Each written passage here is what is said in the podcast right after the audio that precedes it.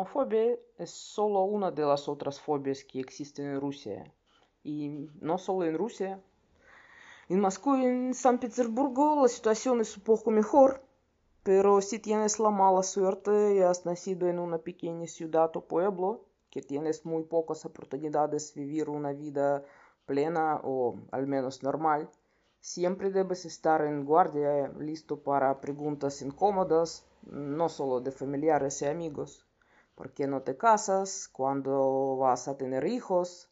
Para tener una carrera exitosa, hacer negocio o simplemente ser aceptado por la sociedad, debe ser comprensible para quienes lo, lo rodean Mm, tu estilo de vida, tu apariencia debe cumplir con los estándares aceptables.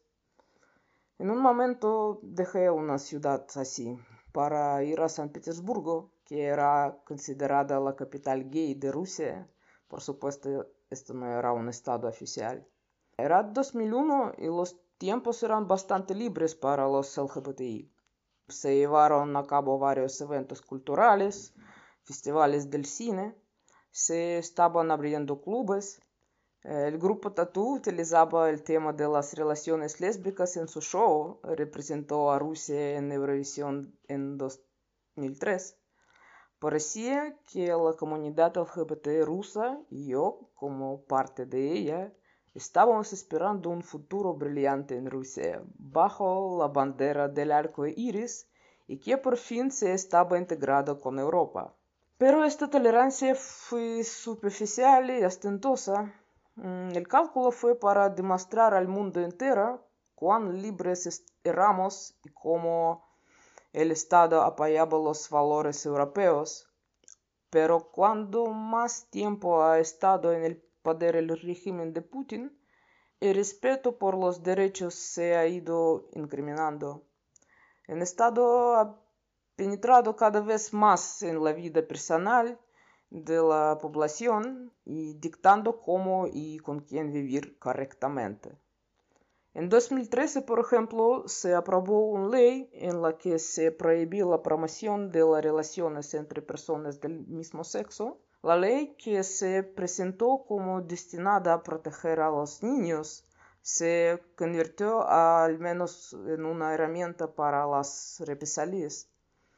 En un sentido más global, su objetivo era mostrar quién es el verdadero problema y peligro para Rusia.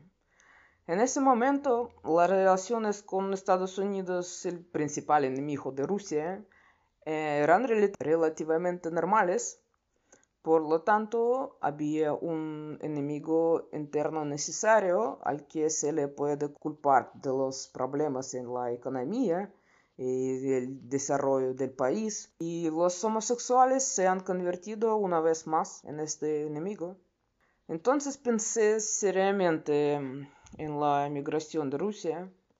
Y ya no se trataba de una cuestión de libertad en su sentido más elevado. Era una cuestión de seguridad personal. Tuve bastante problemas para alquilar una casa por mi orientación sexual en las relaciones con los padres de las parejas que tuve, pero todos están pequeños en comparación con último conflicto que me puso en verdadero riesgo. Tuve un conflicto con un vecino que nos amenazó a mí y mi novia por ser pareja y aunque intentamos denunciar con la policía, estos no hicieron ni el más mínimo esfuerzo en mostrar em, empatía y voluntad. Mis amigos me aconsejaron que cambiara el apartamento. Este generó en mí una decisión fundamental. Dije, no me voy a escapar cada vez que me encontré con un homófobo. La historia terminó mal.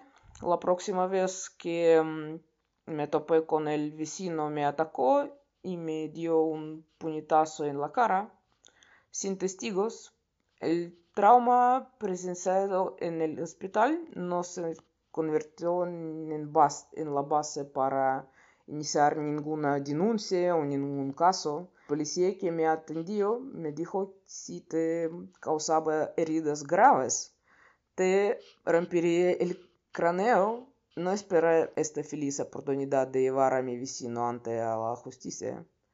Me quedó muy clara la política del partido gobernante, de la que no se puede esconder tras puertas de hierro.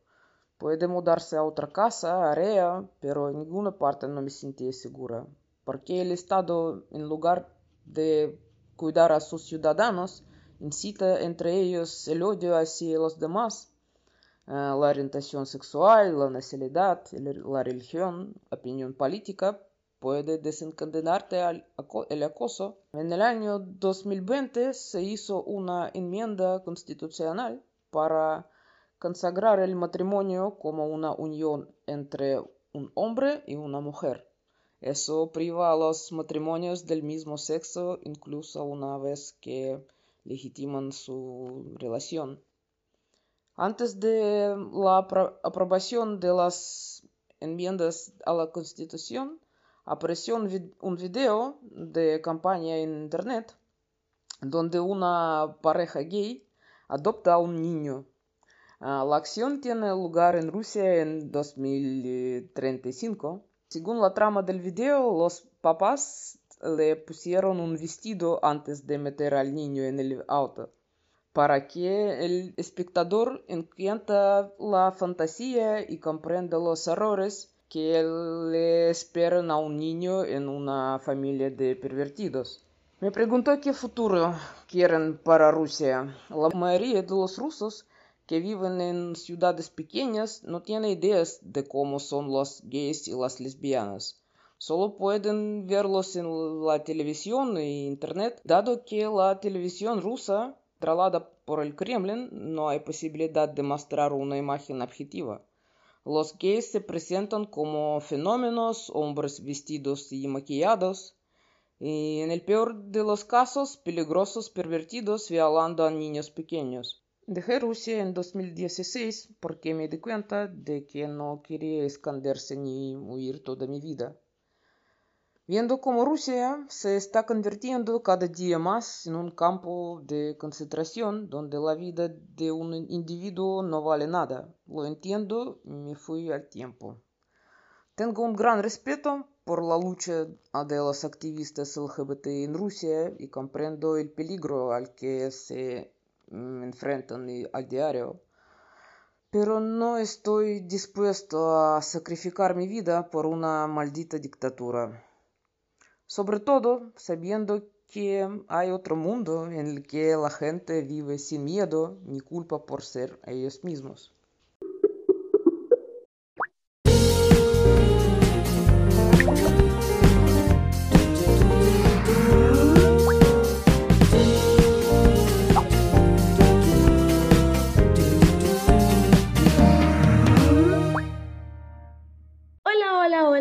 Bienvenidos a otro capítulo del podcast favorito de todo el mundo. Esto es No Jodas Salimos de la Closet. No jodas, salimos chicos, bienvenidos a un nuevo episodio. Ella es Bella Boulafia, arroba Bella Boulafia en Instagram. Yo soy José Nazca, arroba José Nazca en Instagram. Ya saben que este y todos los episodios están disponibles en Anchor, Spotify, Google Podcast y Apple Podcast, donde sea que nos estén escuchando Em, por favor síganos y dennos un like, un review, un comentario, solo así más gente, em, este contenido maravilloso podrá llegar a más gente. Este, la historia que acabamos de escuchar es de una de las amigas que hiciste en Barcelona, si no me equivoco. Sí, esta es la historia de una muy querida amiga que hice en Barcelona cuando, bueno, el poco tiempo que estuve allá viviendo. Hace poco nos vimos y le dije, bueno, ¿por qué no hablamos un poco de tu historia? La verdad, cuando leímos el correo que nos había enviado con su historia, me sorprendió, me sorprendió muchísimo porque la verdad no, no habíamos hablado de esto. Entonces, bueno, para mí es un placer que amigas, amigos, amigues eh, cuenten sus historias y, también de, de, verdad muchísimas gracias a todas las personas que nos escriben al email contándonos, confiando en nosotros. Por supuesto que el, que el nombre de ella o la identidad de ella no, no la podemos decir porque sabemos que es un poco delicado para ella o sí, podría ser un poco delicado para ella. Pero bueno, ya se imaginarán de qué vamos a hablar el día de hoy. No publicamos esto en el mes del Pride, este, pero como nosotros somos así, que hacemos lo que nos da la gana cuando nos Mi da amor, la gana. el vamos a publicar Pride todos los de- días. El Pride Ya, es eso es como el. Día de las Madres, mi reina. Tú quieres a tu mamá todo el año, no puedes querer solamente el Día de la Madre. ¿Tú quieres a los maricas? Bueno, lo vas a querer todo el año también. No lo vas a Porque querer si hay algo que somos en este podcast es Somos bien maricos por Disney Channel. Yo recuerdo que la primera vez que vine a Bogotá fue una exposición fotográfica de un, no recuerdo la nacionalidad del fotógrafo, pero él cubrió las marchas del Pride, eh, las marchas del orgullo, ruso. Y por supuesto son marchas que están marcadas por mucha violencia, no sé qué, ya sabemos todo lo que pasa en ese país. Una de las cosas que a mí más me impresionó es que allá hay como una especie de, no quiero decir las palabras incorrectas, pero es como un escuadrón, una fuerza especial eh, gubernamental que caza a homosexuales y los caza a través de aplicaciones de dating apps tipo Tinder, Bumble, Grindr y este tipo de cosas. De hecho, si en algún momento quieren usar tú, bella, que usas Grindr todos los días, puedes colocarla el geotag de Rusia, ¿no? como ubicarte en Rusia y te aparece un anuncio de eh, no es seguro que utilices la aplicación en esta área, etcétera, etcétera, etcétera. Wow. ¿Por qué? Porque, bueno, muchos chicos utilizan esto porque quieren un- compartir con alguien, no sé, una cerveza o un one stand, o quieren conocer a alguien y ya para salir son citados a un sitio y cuando llegan a este lugar resulta que es una emboscada hecha por, por estos policías que los maltratan, que los violan, que los humillan, etcétera, etcétera, etcétera. Entonces, Qué ¡ah! fuerte. Hoy justamente eh, estaba, en- estaba cerca de una plaza y vi una fiesta de chicos que salieron en tutú. Eran unos tipos tipo fisicoculturistas en tutú eh, celebrando el Pride. Y sí, tal vez parece como, wow, pero es que, ¿cómo va a ser que esa gente, que son unos perdidos, son unos transvestis? Eh, sí, eso lo puede pensar cualquier persona que jamás haya tenido que sufrir cualquier tipo de violencia. El de de acoso que por su estas- sí, identificación el hecho de de que estas personas sí. puedan lucir como desean lucir, eh, la verdad es un gran paso. El año pasado tuvimos un episodio increíble con, tuvimos dos episodios increíbles. Uno fue con Marcel Serrano, persona no binaria, queer, fluide, increíble. Deberían escuchar los episodios increíbles. Y tuvimos otro donde hablamos de cómo fue salir del closet entre nosotros. Pero sí hay una conversación que quedó pendiente después de eso y una historia que, que igual de importante que vino después de eso fue lo que pasó después de ese episodio. Y es que en junio, julio del año pasado, sí, mes de Pride, mi familia me escribe, una, una familiar me escribe, me dice, José, todo lo que dices en tu podcast es eh, verdad. y yo, claro que yes, yes, yes, yes, yes, claro y yo le digo, sí, bueno, ¿y por qué nunca me habías dicho sobre tus preferencias, sobre tus, ¿cómo se llama? Condición Condiciones, condi- sexual. tu condición sexual? Y además que habías probado drogas y vainas, bueno, hablando de la marihuana. Entonces que como la marica drogadicta, ¿no? Para mi familia. O sea, un. Fantástico. Lo que vino después fue muy heavy porque fueron dos semanas. De esas dos semanas hubo dos días muy intensos.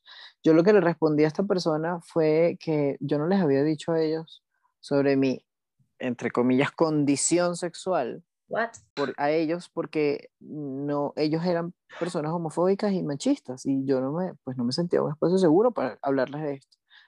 Eso fue lo que tú le Claro. respondiste. Sí. Lo que pasó después es que yo le recordé un momento en el que otro familiar me dijo, por un- una campaña que yo iba a tener con una línea aérea venezolana, este, muy referida a el ah, amor y el tema de la igualdad de, de géneros en cuanto al- a las relaciones de pareja. Él me dijo como que toda Colombia y toda Venezuela se iba a entrar que yo era pargo. Para quien What? no sea venezolano, Pero, eh, no, Este- ya va, pero un segundo, porque esa persona increíblemente te tiene demasiada fe. O sea, toda Colombia y toda Venezuela. Dios mío, Sí, pero así. tú eres, tú eres Bueno. quién, Maite Delgado. Ellen DeGeneres, ¿quién más? Bueno, para quien no sepa, eh, pargo en Venezuela es un, es un sustantivo muy peyorativo para las personas homosexuales. Sí, es Es como como decir sendo marico, pues. Eres sendo Sendo, marico. ma- sendo marico y marico triste además. el caso es que yo recuerdo que ese día, Bella, en cuanto él me dijo eso, a ver, yo tenía una, yo, yo iba a una, una campaña con una aerolínea en la que yo me iba a reencontrar con mi pareja en el aeropuerto de Medellín, pero cuando le contestó a mi abuela, mi abuela se cagó de la risa y grabé su reacción y fue fantástico. Cuando intentamos hacerlo con esta otra persona, quedó en cámara. ¿Esta otra persona quién es? Esta otra persona, no, no voy a decir quién, pero cuando pasó con esta otra persona, lo que recibí fue un insulto homofóbico, además, de un familiar, ¿no? Ok. Justo cuando, es que uno nunca está tan solo, cuando él me dice esto, un amigo me dice, José, ya llegué a tu casa, baja, y el silencio se rompió, o sea, estaba, estaba completamente roto por esa llamada telefónica que él me hizo. Bajé inmediatamente, le conté lo que pasó. Esta persona lo dijo frente a mi mamá y mi hermano. Eh, ni mi mamá ni mi hermano dijeron nada al respecto, ¿no? Contra este ataque. Y lo que vino después fue muy triste, ¿sabes? Fue, fue, un, fue un quiebre en el que no me sentí protegido, no me sentí en un espacio seguro, sentí que mi hermano estaba expuesto a una cantidad de, de prejuicios erróneos además. Mucho más adelante, cuando mi familia me escribe que porque yo no les había contado esto, no sé qué, yo les dije, ustedes estaban ahí cuando esto pasó, en enero, enero, febrero, y no dijeron nada. Claro. Y bueno, eso desató una serie de dramas en mi familia. Fue la verdad muy... Hace poco se lo conté a un amigo, pero fue, fue muy doloroso. Yo hubo dos días intensos en los que no paré de llorar. Luego le escribí a otro, a otro familiar que es como más contemporáneo conmigo, que sí entiende como todo este flow y, y, y yo lo hacía como una persona más, eh, menos prejuiciosa. Y él me dice, palabras más, palabras menos, lo que me dice es que se sentía como avergonzado de mí y que además, y que además eh, esto era una decisión que yo tomé, ¿no? ¿no? Y un día me desperté y tomé la decisión de ser homosexual y que probablemente por esto me iban a matar.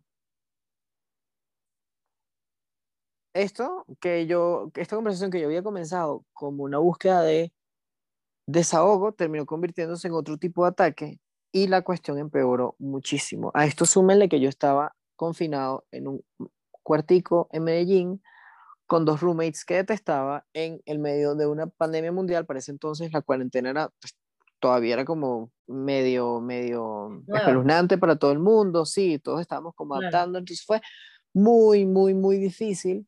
Y yo me di cuenta, yo no sé si tú te acuerdas de esos días bellas que, en los que yo te llamaba y tú me decías como de yo haber sabido que este episodio iba a salir iba a tener estas repercusiones en ti, no hubiésemos grabado nunca eso. Yo me acuerdo que tú me dijiste eso. Sí. Eh, solamente hablé contigo y con Ildemaro. Eh, la historia de Ildemaro también está en uno de los episodios del podcast. Vayan y escúchanos cómo salí a Brasil. y yo supe que necesitaba ayuda extra. Cuando uno, además de no poder dejar de llorar, en los momentos de tranquilidad, de no llanto, yo empezaba a ver la ventana del cuarto no como un sitio para ver la montaña que tenía al frente, sino como un canal para terminar de forma rápida con todo el dolor que yo estaba sintiendo. Yo vivía en un piso 10 y estaba pensando en suicidio. Busqué ayuda. Sabía que esto estaba mal. Afortunadamente tuve varios momentos de lucidez y afortunadamente te tuve a ti y a Ildemaro. Busqué ayuda a las dos semanas cuando bueno, de mi familia me desaparecí, ¿no? En una situación como esa me, aislé por completo, no les respondí mensajes, no me comuniqué de ninguna forma. Cuando pude volver a comunicarme con ellos, con, no con toda mi familia, pero con ciertas, ciertos familiares, les dije, me, me, me, basé en ese principio que ya yo no sé si yo lo he dicho en otros episodios de, entiendo que no me entiendas.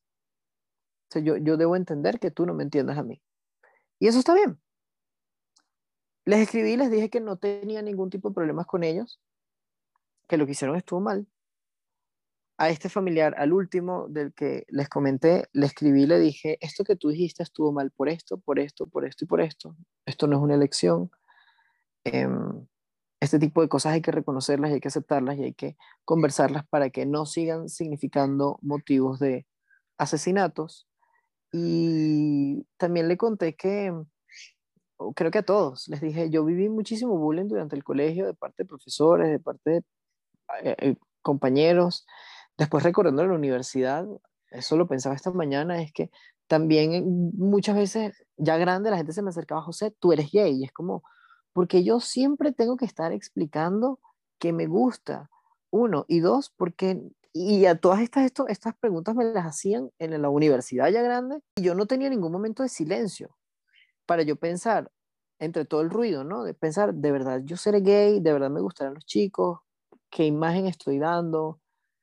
Siempre se me criticó por ser afeminado, siempre se me criticó por ser el no deportivo, el no más masculino, etcétera, etcétera, etcétera. Y recibir estos comentarios de parte de mi familia, que es el sitio donde yo busco el primer, el reconocimiento inmediato y el amor, eh, me sentí sin, sin algún tipo de base. Y se lo dije a esta persona esta persona a, a, después me respondió con una disculpa. La, la, manera en la que él se quería comunicar, eh, lo que él quería decirme a mí es que tenía miedo de que a mí me pasara algo malo por ser gay, que es completamente justificable en un, en un mundo en el que vivimos, donde Claro, los crímenes de odio... Sí, do- donde los crímenes de odio no solamente se resumen a Rusia, ¿no? La terapia funcionó, la terapia mutó otras vainas que no tenían nada que ver con homosexualidad. Y en diciembre, bueno, yo supe que había superado algún tipo de cosas, o sea, como que mi familia había superado algún tipo de, de, de, prejuicios cuando yo empecé a recibir estos mensajes privados que me mandan mis tías y quién sabe quién sobre pareja gay se casa por primera vez en el estado de tal de Estados Unidos. ¡Wow! Eh, ahora el reconocimiento de las personas queer es tal en tal ciudad, no sé qué. Entonces fue como, mira, José, entérate de esto. Y yo, ay, coño, qué chévere, cool. Pasa que yo viví con este sujeto eh, en septiembre. Cuando se acaba esa relación, yo me aíslo una vez más dos semanas de mi familia. No estaba tan devastado como cuando pasó lo de, lo de Medellín. Ya yo me había mudado a Bogotá. Pero aún así no quería, no tenía el ánimo de comunicarme con nadie. Para y ellos era claro pero- que tú vivías con él, o sea, con esta persona que te gustaba. Sí, claro, obvio. No, no sé si ellos sabían que me gustaba, pero me imagino que se lo imaginaban. El caso es que ellos sabían que yo me había ido de la casa de él y yo me desaparecí y ellos, José, ¿cómo estás? Pap? No sé qué. Cuando yo, yo me desaparecí por completo, que no respondí ningún mensaje, yo aparecí un día y les dije, los llamé a mi mamá y a mi madrina para, llamar, para, para pedirles disculpas por haberme desaparecido. Y lo que les dije fue, disculpen, yo, es que yo me enamoré de él, de fulano de tal, vamos a llamarlo fulano de tal. y me rechazó. Y me puse a llorar. Y me sentía extremadamente solo porque no tenía más nadie a quien contarle esto en persona, salvo a él, en Bogotá. La respuesta de mi mamá fue lo que cualquier mamá llena de amor te diría. Te quiero dar un abrazo, ¿Comiste? tú no estás solo, quisiera estar ahí contigo y, y bueno, que, que tú te mereces algo mejor, que tú te, que tú te mereces el amor. No puedes estar llorando por esto. Lo conversé con mi madrina después y fue más o menos lo mismo. Hace poco hablando con mi hermano sobre un tema que él tuvo con un amigo de él, yo, él se sentía muy solo, ¿no? Con, y, y yo le conté lo que para mí significó esa, esa experiencia solitaria en Bogotá sin tener a nadie, desolado, sin casa, sin trabajo, sin absolutamente nada. ¿Ah? Sin nadie. Y sin nadie. Y le decía a él, la única persona que tenía yo aquí era fulano de tal, que él lo conoce, pero era precisamente fulano de tal con quien no quería hablar porque, y se lo dije, él y yo tuvimos una relación, Domingo, y no funcionó, y me quedé solo. Y mi hermano, tan bello, se puso a llorar Wow. diciéndome, porque también le recordé un, un- un episodio que sucedió con un amigo del colegio que eh, pues tuvo como ciertos prejuicios conmigo cuando, cuando empezaba a sospechar que yo era homosexual, que yo soy homosexual, y empezó a llorar a decirme cosas como la homofobia no está bien, las personas no tienen por qué ser homofóbicas, entonces me pareció tan dulce que casi que los dos terminamos llorando en esa llamada. Y mm, miren amigos, estas personas que después de, de esos meses tortuosos en Bogotá me dijeron, todo va a estar bien, tú vas a encontrar a alguien que te ame, tú vas a encontrar a alguien que te quiera, etcétera, etcétera, etcétera. Muchas de esas son los mismos que me atacaron en junio, julio del año pasado, o, o que me dijeron cosas con las cuales yo me sentí atacado, ¿no? Porque todos estamos como hipersensibles. Claro. ¿Y, y qué les quiero decir con esto? Que, mm, que en verdad todo está muy bien. O sea, yo ahorita le puedo decir a mi mamá que estoy saliendo con alguien nuevo y que, y que soy feliz con él y que, y que ella tenía razón, que me siento escuchado, que me siento bien, que me siento yo. Y estoy seguro que ella no me va a lanzar ningún prejuicio, ni ella ni ningún familiar. Me van a decir cosas como, bueno, chévere. Yo, yo recuerdo que, ya para terminar el cuento, hace, no, bueno, ustedes saben que yo soy muy malo con la fecha. El día que mis papás cumplen aniversario de bodas, mi mamá publicó una serie de, de historias en WhatsApp y yo le respondí y le dije, Hola, ojalá yo encuentre algún día eh, alguien que, que, me ame tanto como ustedes dos se aman a sí mismos, ¿no? Y ella me empezó a hablar, bueno, tú vas a encontrar una persona que no sé qué, pero todo esto lo hizo como de forma muy ambigua y yo lo entendí como que ella estaba colocando, o la forma en la que yo lo leí, porque también estaba como medio distraído, ella estaba colocando pronombres femeninos. Yo le respondí entre risas y le dije, no, no, no, es que me gustan los tipos, ¿sabes? Como, todo esto va a pasar pero con un tipo. Y ella me respondió a eso con stickers y me dijo también, sí, bueno, va a ser con un tipo. Entonces ya no era un motivo de, lo que antes era un motivo de llanto y de suicidio. Después con el tiempo se convirtió en un motivo de, de risas y de aceptación y de, y de, y de finalmente conseguir ese espacio seguro que yo tanto estaba buscando por muchísimo tiempo en mi familia. Entonces, si alguien está ahí está pasando por esto, o conoce a alguien que esté pasando por esto, pues que sepan que no están solos, de verdad, que, y que todo en serio termina bien.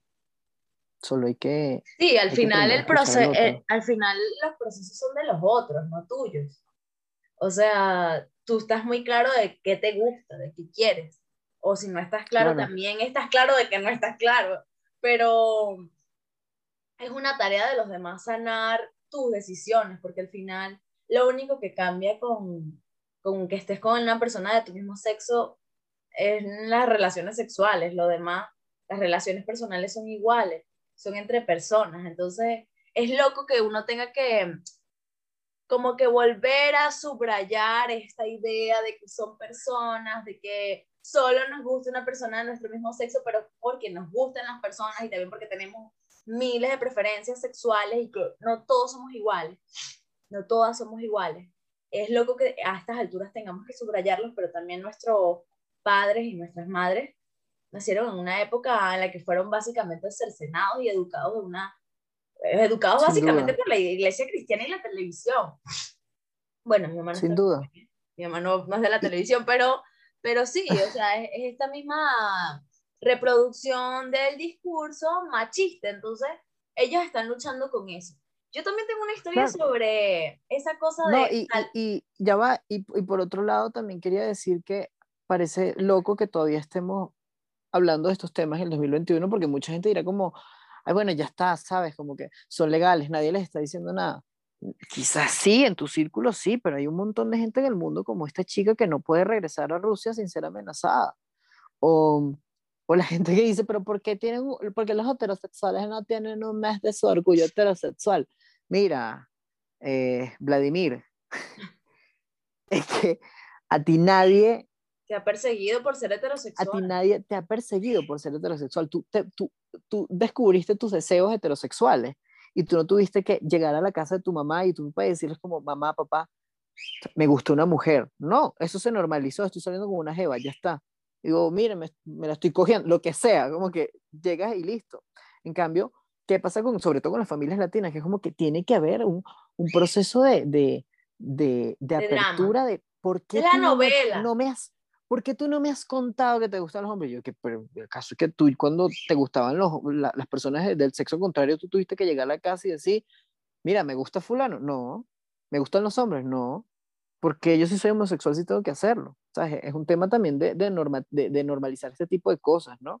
Sí, señores, entiendan, por favor, entiendan que no tenemos que contarles ciertas cosas. La gente tiene una vida privada. La privacidad. Claro. Es decir, yo no tengo por qué, ojalá la gente que quiera y desee contar su vida privada, pues la cuente, pero los que, hay gente que no, y, y son heterosexuales también. Hay gente que nunca ha presentado a alguien en su familia. Y también me pasó con un amigo homosexual, ex amigo, que siempre tenía esa presión de tú tienes que contarle a tu familia. Ah, sí, pero tienes, era, una demanda. Tú tienes que contarle a tu, a tu familia. Tu hermano tiene que saberlo, no sé qué. Y un día que yo lo paré y le dije, brother, tú no sabes cómo funcionan las dinámicas familiares de mías. O sea, no puedes exigirme que como tú tuviste una historia de éxito en la que le contaste a tu familia, miren, soy marico, abrieron una botella de champán y todos celebraron y después te metieron por el culo, huevón. No puedes suponer que lo, a mí me va a pasar lo mismo, ¿sabes? Y mira que no pasó. y en ese sentido, en ese, sentido, ¿sabes por favor recrear la escena como hubiese sido? Porque a esta gente abrió una botella de champaña, pero ¿cómo hubiese sido si tú le hubieses contado a tu familia en persona que eres alto homosexual? alto marico. Alto marico. Esto no es un simulacro, él es marico. marico confirmado, oficialmente marico.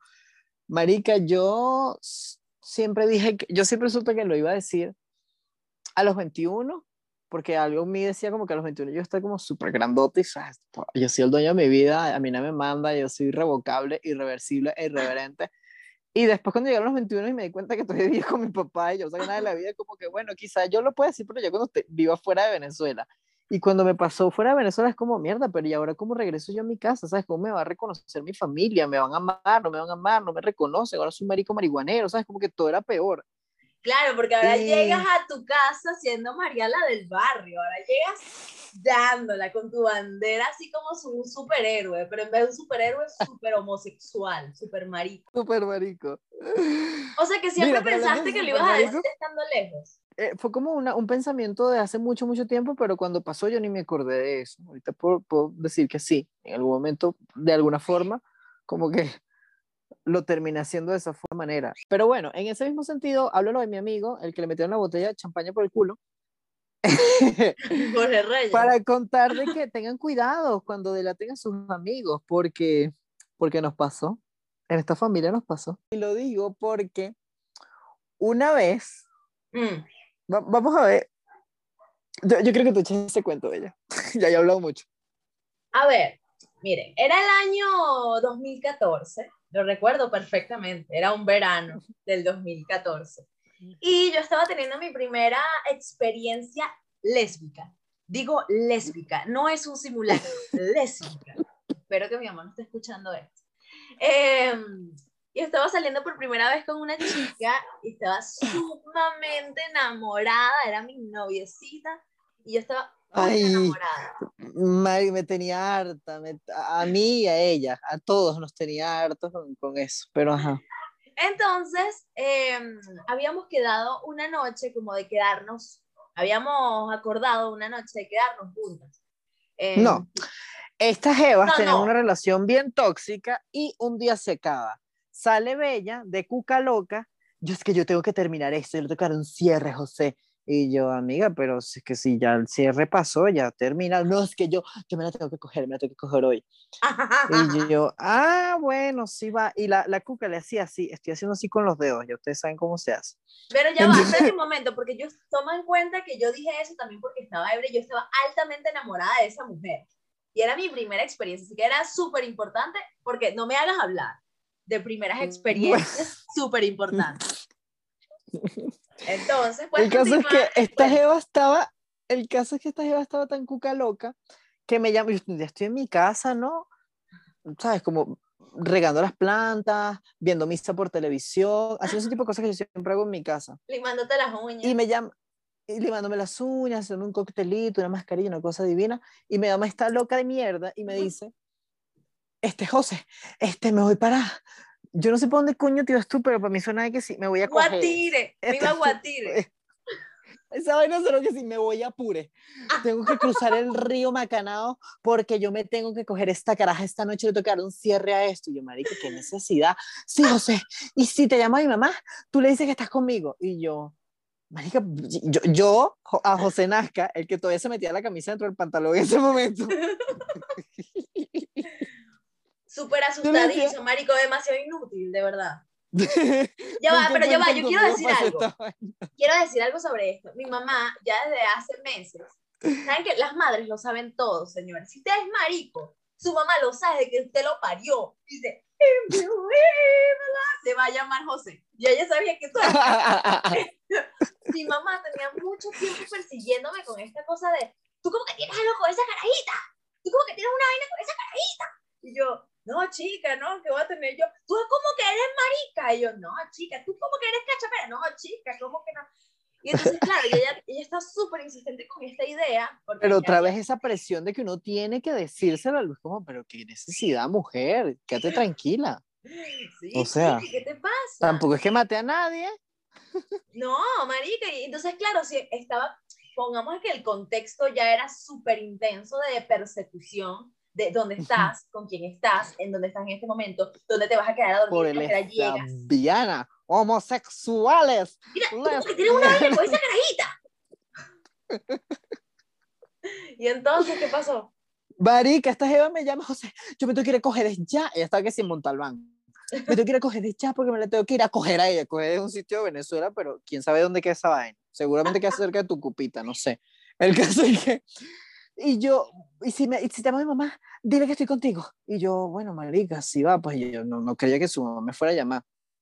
Y sigo yo trapeando, pasando el plumero por aquí, el plumero por allá, viéndome en el espejo, diciéndome, eres hermosa, lo vales, lo puedes, tú puedes. Cuando de repente suena el teléfono, ¡Aló, José! Tu mamá, la señora mamá de Bella. Y yo, hola, señora mamá Bella, ¿cómo está? Bien, mi amor, mira, ¿tú estás con Bella? Y yo, uh, sí, ella está aquí en mi casa, ella me está visitando, estamos aquí los dos viendo la misa, todo chévere, todo sano. Pásamelo, pues. Yo, eso sí no, eso, aquí sí no miento. Ella decía, pásamela, pues. Y yo, no, pero es que ella ahorita, ah, amiga, ¿dónde estás? Ah, que estás en el baño. Marico, pero qué inútil. Yo, cállate, cállate, cállate. Y ella decía, pásamela, pues, pásamela. Si ya está en el baño, pásamela. Y yo, bueno, yo le digo que te llame cuando esté fuera del baño. Bueno, dile que estoy esperando la llamada de ella. Cuelgo la llamada. Yo tenía Bella agregado en mi celular como Bella Bulafia, duh, y tenía ahí el número de su celular y el número de su casa. Entonces, cuando me llama, no me aparece el número, sino que en ese momento, en el teléfono que yo tenía, me aparecía solo el nombre de la persona. Y yo, atacada, ella, eh, recibo, cuelgo esa llamada, me vuelven a llamar, y yo decía, Bella Bulafi, yo decía, Marica, tu mamá me está llamando, que le digo, ¿dónde estás? Bella, devuélvete para tu casa. Sin escuchar el aló de vuelta, ella me dice, ¿cómo que Bella? ¡No está contigo! no sé qué. Era la mamá. mentiroso, mitómano, mitómano. Tu mamá empezó a decir, yo voy a llamar a tu mamá, yo voy a tu casa. me empezó a regañar por teléfono. ¿Cómo es posible que tú me estás diciendo esto? ¿Dónde está Bella? No sé qué, Bella no está contigo. No, porque además tú le colgabas la llamada a mi mamá. Le trancabas varias veces cuando ella hablaba, le colgabas la llamada. sí, marica, terrible. por tu culpa, huevona. Por tu culpa. Y tu mamá, la mamá de Bella hasta el sol de hoy cree que yo siempre fui el de los inventos locos y no, es que ella no sabe la joyita que parió. Sí, tu padre también lo mismo, cree que yo era una drogadicta y mírate, perdida. Pero ya va, José, espérate. De repente yo llego a hacer una llamada, o sea, yo estaba en pleno casi folle, casi llegando a pure, y de repente me llama este y que, Bella, ¿dónde estás? Devuélvete. Y yo, ¿qué? ¿Por qué? Tu mamá se sabe, lo sabe todo, tu mamá lo sabe todo. Y yo, marico, ¿qué hiciste? Era de noche, gente, era de noche, esta gente iba que se por Anzuategui, caminó Tucupita, yo no sé dónde queda ni Anzuategui y Tucupita, por eso queda en el camino entre Caracas y Tucupita. Marica, ¿Qué, ¿Qué, qué, pasó el resto? Porque tú no me seguiste contestando las llamadas, yo te di Claro, por porque mi mamá, y que iba a llegar hasta abajo de tu casa, y tú me dijiste, por favor, no me puedes hacer un escándalo aquí abajo del edificio. Porque mi mamá iba ahí como el propio novio tóxico a hacerte un escándalo. A gritar, a, pegar gritos. Ay, marico, qué abusadora, lo siento tanto, lo lamento, amigo, y ahora lo estamos haciendo público, estamos dejando a mi mamá como una loca. No, no, señores, mi mamá es una maravilla, solo que bueno ha tenido sus momentos como ese día la perdió. Ese día la perdió demasiado no y cuando yo me conseguí con ella yo a todas estas ya yo iba camino a Guatire. Yo me devolví dejé a mi folle yendo a Guatire y me devolví para que mi mamá no nos asesinara no nos quemara como a Juana de Arco. Y, y a mí también. cuando veo a mi, mamá, lo primero que me, me ve a los ojos me dice ¿sabes que perdí la confianza en ti. Tú como que tienes una vaina con esa carajita. Dime la verdad, vale. Dime la verdad, tú como que tienes una vaina con esa carajita. yo, no, ¿qué voy a hacer? y, mi mamá que... Galáctica, dijiste tú. yo, Galáctica. porque además, yo en ese momento, como ustedes ya saben, en el primer capítulo lo dijimos, yo tenía una relación con un chico, porque yo no podía salir del closet, yo no podía decirle a esta gente, miren, a mí también me gustan las mujeres, yo soy bisexual.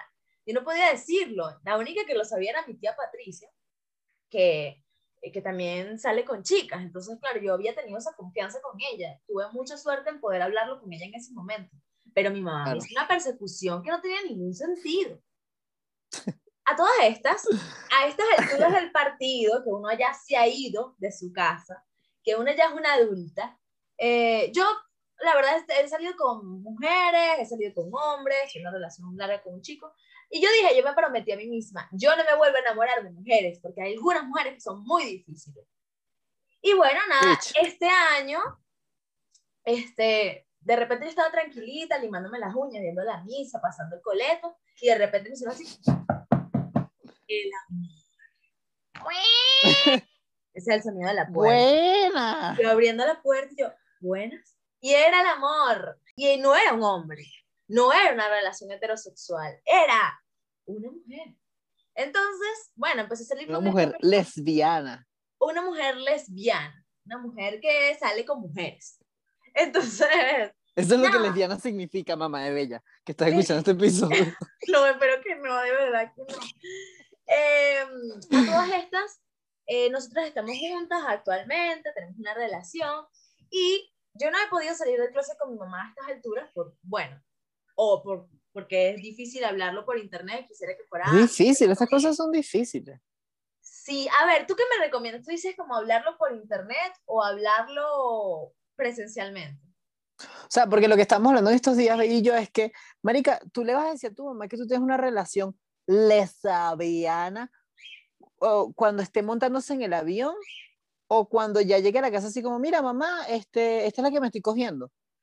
Entonces, lo que ella me dijo como, bueno, yo creo que es mejor decírselo así aquí, porque en caso de que le dé un infarto, pues tenga aquí en la tienda, ¿no? Porque, porque aquí el sistema de salud sí funciona. Qué feo, marico. Qué feo. eso lo dijiste tú. Eso, lo dijiste tú, yo lo estoy repitiendo. Es bien feo que tú lo cuentes en nuestro podcast. bueno, a todas estas, yo nunca había salido del closet así públicamente con algún familiar. Había salido del closet con mi tía, que además sale con mujeres y que perfectamente me entendió, me aceptó, me abrazó y me dijo, mami, usted es marica desde que usted nació, porque yo la vi. Y entonces... y te puso tu este, banderita. Sí. Eh, le conté en, hace poco, hace como un mes, a la mejor amiga de mi mamá que vive aquí, a la mejor amiga de mi mamá que es mi tía, o sea, me vio desde que soy una niña, que es como la réplica de mi mamá, ¿entiendes? Ajá. mi mamá dos. Nos conseguimos aquí y, y no, nos vemos.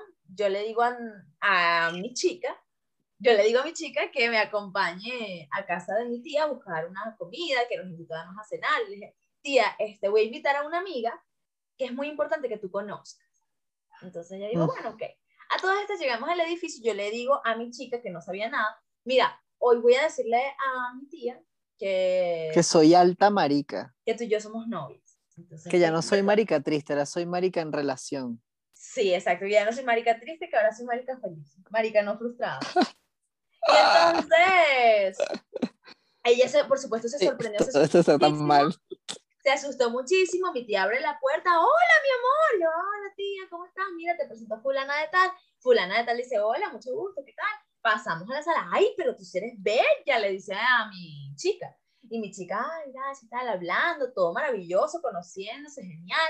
Y yo de pana, todo esto lo estaba viviendo por dentro, así como un calor, yo no sabía qué decir, yo, Dios mío, ¿qué voy a decir en este lugar? Es el momento. Entonces yo era como... Ya vale, yo me la estoy cogiendo, chica, ya está. Sí, pero tú sabes cuando estás en el, claro, tú no lo sabes porque no eres tan marginal como yo, pero cuando está un círculo como de tambores y tú te quieres meter, pero no te terminas de meter, que está tu tucu, tu tucu, tucu, tu tucu, tu tucu, que no, que te quieres meter, pero una bicha más culona que tú se metió antes, dime que lo menea mucho mejor. Bueno, así estaba yo. Y le digo, marica, yo no sabía cómo decirlo, o sea, ¿cómo abres, cómo abres esa puerta tan random de una conversación y que, ay, ¿y tú qué trabajas? Ah, tía, por cierto, soy marica. No, o sea, no sabía qué decir. soy marica. Para no ir tan rápido, ahora viene el momento. ella está hablando otra cosa y le digo, tía, tengo que contarte algo. Exactamente, eso fue lo que pasó. Un silencio. Ella dice, ok. ¿qué pasó? Y ella dice, ¿qué? Y yo le digo, la veo así y empiezo a reírme y le digo, estoy embarazada. y ella, como, tú me estás jodiendo, me dice, tú me tienes que estar jodiendo. Y yo le digo, sí, estoy embarazada. Y me dice, ¿en serio? Y digo, no, mentira, no estoy embarazada. Ella es mi novia y yo soy lesbiana y ella es mi novia. Y fue como doble shock, así que, ¿tú, ¿eh? Tú me estás jodiendo. Entonces yo le dije, pero ya va, te pregunto, ¿qué prefieres? ¿Que sea madre soltera infeliz o que esté con una mujer realmente enamorada? Mierda. ¿Y, qué te dijo ella? No, ya va, no, no, no, entiendo, me tengo que sentar así, de verdad, un show, marica. Yo, ah, no, porque además de todas estas, está la hija de mi tía, que también es lesbiana, que tiene una relación que acaba de salir hace poco del closet con ella, por eso también se lo confié, porque ya ella había vivido la experiencia como que su hija se lo contara. Entonces yo dije, bueno, aquí no va a pasar nada demasiado grave. Y okay. mi prima empieza a reírse, así que, pero mamá, pero, pero, porque es española, pero ¿cómo te vas a poner así? Que joder, pero mamá, pero, que, pero que tranquila. Y de todas estas, mi chica súper impresionada, marica, yo la cagué horrible sacándonos del closet así, o sea, fue una torpeza enorme de la cual me he cobrado, me ha salido bien caro, no. porque claro, es una mala experiencia que tú le digas a alguien así delante de otro que mira, ella es mi novia, estamos enamoradas, soy una marica, y, y además como el pre, Como, estoy embarazada. Es mi novia lesbiana. No, en Venezuela lo peor que te puede pasar es que tú quedes embarazada. En Venezuela no importa si tú no gozas teniendo sexo, si tú nunca has llegado a un orgasmo, lo importante es que tú no te embaraces. Entonces yo dije, bueno, y embarazada, ella dijo como, ¡Oh, no, y dije, mentira, soy lesbiana. Y fue como, ¿qué? ¿Y cuándo nace el muchachito?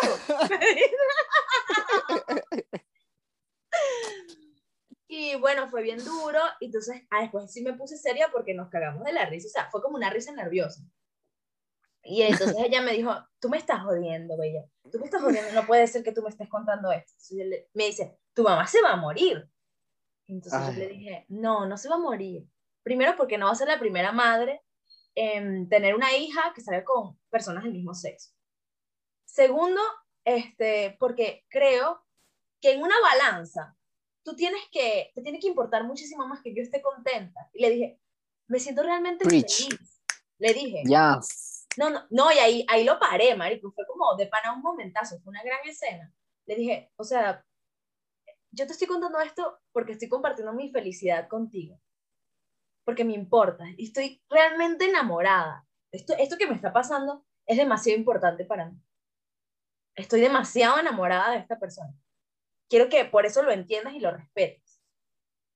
Por eso te lo estoy contando, porque lo creo que puedo compartirlo contigo. Y ella me, me vio súper seria, vio a mi chica y le dijo, ¿ustedes se quieren? Yo dije, sí. Pues tú eres bienvenida en mi casa, bienvenida a la familia. Yo no estoy a punto de llorar, marica. Y fue un momento increíble oh porque fue una manera primero de... Yo, fue muy torpe, sí, fue, muy torpe, fue muy... Ay, José está llorando. Sí, me dio mucha ternura esto. Es que así debería ser, marica. ¿Sabes tú? Deberíamos hacer un, un marico counter en, el, podcast. Te cuento esa mucho esa palabra en este episodio, pero es que no debería ser doloroso, no debería ser tortuoso, debería ser algo feliz, algo placentero, ¿sabes? No digo que, que abramos la botella de champaña, solo digo que es como... Lo que quiero decir es que el amor siempre debe estar bienvenido en las casas. Claro. Y el prejuicio es lo único que se tiene que quedar afuera. Yo le dije, o sea, como, y si en algún momento lo hablo con mi mamá, esté o no con esta persona, que yo espero que sí, pero si en algún momento pasa que lo pueda decir a mi mamá, ella me ha visto tan mal, tan mal por otra gente, por, por relaciones heterosexuales que me hicieron mucho daño. Que no puedo creer que ella no pueda estar feliz de mi felicidad. Porque en este momento me siento tan amada. Y amo tanto, me encuentro amando otra vez, que estoy feliz, estoy orgullosa. Y es verdad, la palabra es el orgullo. Estoy orgullosa de quién soy. Estoy verdaderamente orgullosa. Así que países como Rusia, como mm, países ah, del continente africano, países asiáticos que aún eh, tienen pena de muerte por la homosexualidad, que aún eh, significa un delito. Eh, de verdad, ojalá todos podamos dar ese paso y no puede no importarnos, aunque nos guste, aunque seamos heterosexuales. Tiene que importarnos porque todos conocemos a alguien que le gusta a alguien de su mismo sexo. Y si no lo conoces, has visto historias. Y si no has visto historias, pues, ¿qué estás haciendo con tu vida? No, y si, y si no sabes que existimos, pues sal de tu burbuja de la heteronormatividad en pensar en que eso es solamente le pasa al vecino y a alguien siete cuadras después. No, puede que le esté pasando a tu hijo, puede que le esté pasando incluso a tu padre, ¿sabes? La gente antes fue muy, muy sentenciada por este tipo de cosas. Ojalá la persona, Muchas de las personas que más aman son homosexuales o, son, o no se identifican con su género o no están conformes con cómo fueron nacidos en cuanto a este tipo de, de temas. Y la tarea de nosotros es, es aceptarlos y hacerlos sentir seguros y hacerlos sentir que ellos no son los raros. Y ojalá esto deje de ser un secreto, que no, tenga que, que no tengamos que decir, eh, tengo que contarte algo. No, estoy enamorada, estoy enamorada de, de esta persona, que es de mi mismo sexo, ya está. Y nosotros, de verdad, esta generación sí estamos marcando un paradigma en este sentido, de la libertad. Mucha gente se está luchando su libertad, se van a otros países para poder amar a gente de su mismo sexo. Por eso tiene que importarnos y por eso el contenido audiovisual, que lo hablan estos días con mi chica, no hay, o sea, es como un contenido, eh, cómo salir del closet, por ejemplo, en relaciones eh, lésbicas. No, contenido, dos mujeres están juntas y tienen una familia que les pasan otras cosas. Lo más importante no es que te enfoques en que son lesbianas. Claro. O sea, la historia LGTBIQ sí es importante, pero también pasan otras cosas dentro de ese contexto. Hay otras historias y eso también en el plano audiovisual tiene que, que existir, en el plano teatral que se empiecen a ver parejas del mismo sexo, pero que la historia no sea necesariamente que están dos mujeres juntas, dos hombres juntos. Ese no es el, no es el conflicto. El conflicto humano son otros. No puede seguir siendo el conflicto humano que nos guste gente de nuestro mismo sexo. Entonces, este fue otro capítulo de su podcast alternativo, su podcast homosexual y lésbico esto no es un simulacro, nosotros somos maricos.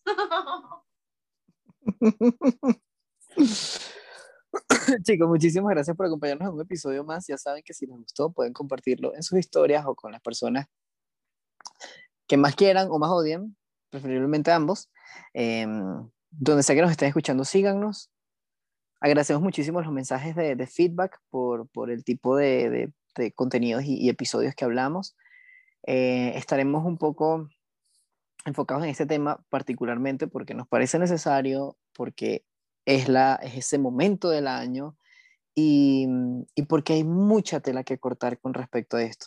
Muchísimas gracias y nos vemos la próxima semana. Ya antes de cerrar, José, antes de cerrar, hace un año lo contaste en nuestro podcast, así que este fue una ventana para que tú pudieras, sin saberlo, comunicarte con tu familia y decirles cuál es tu orientación sexual. ¿Te arrepientes? No, para nada. O sea, eso que, que pensaba yo desde el piso 10, a, ese José del pasado le diría, de verdad, eso es cliché, pero bro, it gets better, ¿entiendes? Como, de verdad, todo mejora, todo mejora. Em, nada, chicos, cuídense mucho. En, no sé, que vive el amor. Que viva el amor, amigo. Estoy muy orgullosa de ti. Y como te lo dije hace un año, tú estás bien, tú estás bien. Y estoy muy feliz de, bueno, de ser tu amiga, de aquí la persona que eres. Esto fue, nos jodas salimos, muy cursi, otra vez. Así que muchísimas gracias, nos vemos en un próximo capítulo. Besos, chao, los queremos.